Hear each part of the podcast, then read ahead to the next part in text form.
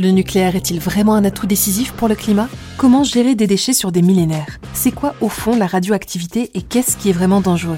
Le Mac Futura est de retour pour répondre à toutes vos questions sur les défis d'aujourd'hui et de demain. Découvrez notre dossier inédit Le nucléaire peut-il vraiment être écolo dans notre nouveau numéro. Rendez-vous sur ulule.fr pour commander votre exemplaire.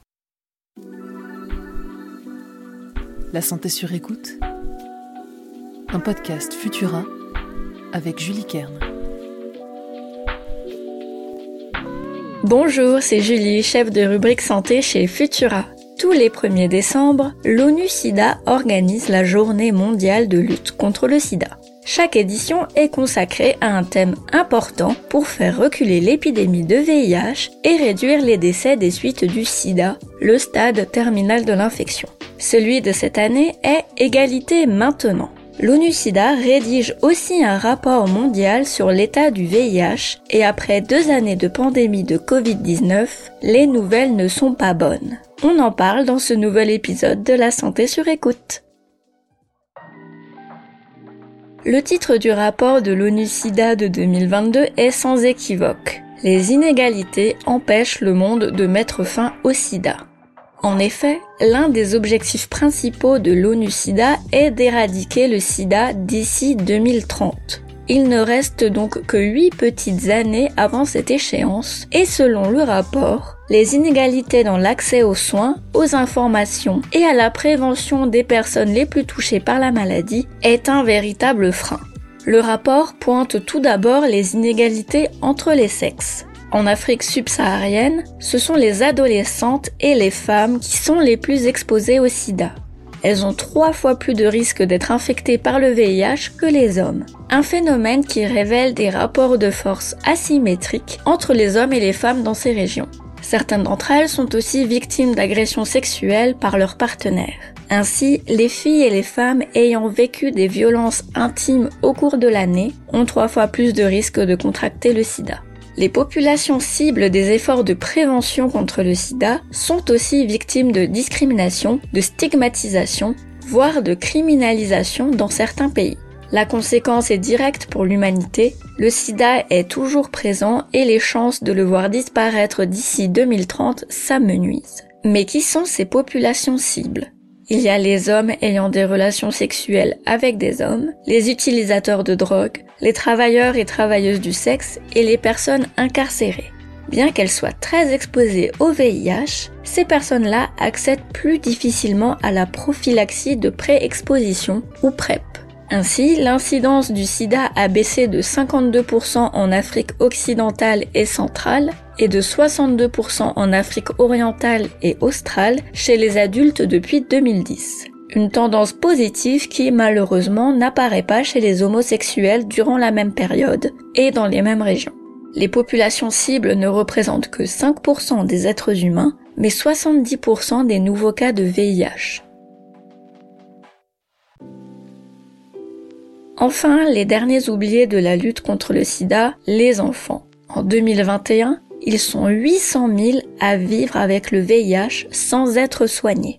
Les enfants sont en grande majorité infectés lors de la grossesse par une mère elle-même porteur du virus. C'est ce qu'on appelle la transmission verticale. En effet, le VIH est capable de traverser le placenta et d'infecter un fœtus en développement. Pour ces enfants, le diagnostic est souvent tardif et la prise en charge médicale compliquée. Tous ces éléments mettent en danger individuellement les personnes concernées, mais aussi nous tous, puisque sans des efforts plus soutenus pour la prévention et le soin de ces dernières, le sida ne disparaîtra pas. L'ONU-SIDA se fait l'écho d'une situation mondiale. Mais en France, les efforts dans la lutte contre le sida patinent aussi le nombre de dépistages pour le VIH est toujours inférieur à la période pré-Covid, 5,7 millions en 2021 contre 6,1 millions en 2019. Il y a une progression entre les chiffres de 2020 et de 2021, mais cela est encore insuffisant. Le nombre de nouvelles infections est stable en 2021 avec environ 5000 nouveaux diagnostics, mais qui pour 29% d'entre eux sont tardifs ce qui représente une perte de chance en termes de traitement de la maladie et de transmission du virus.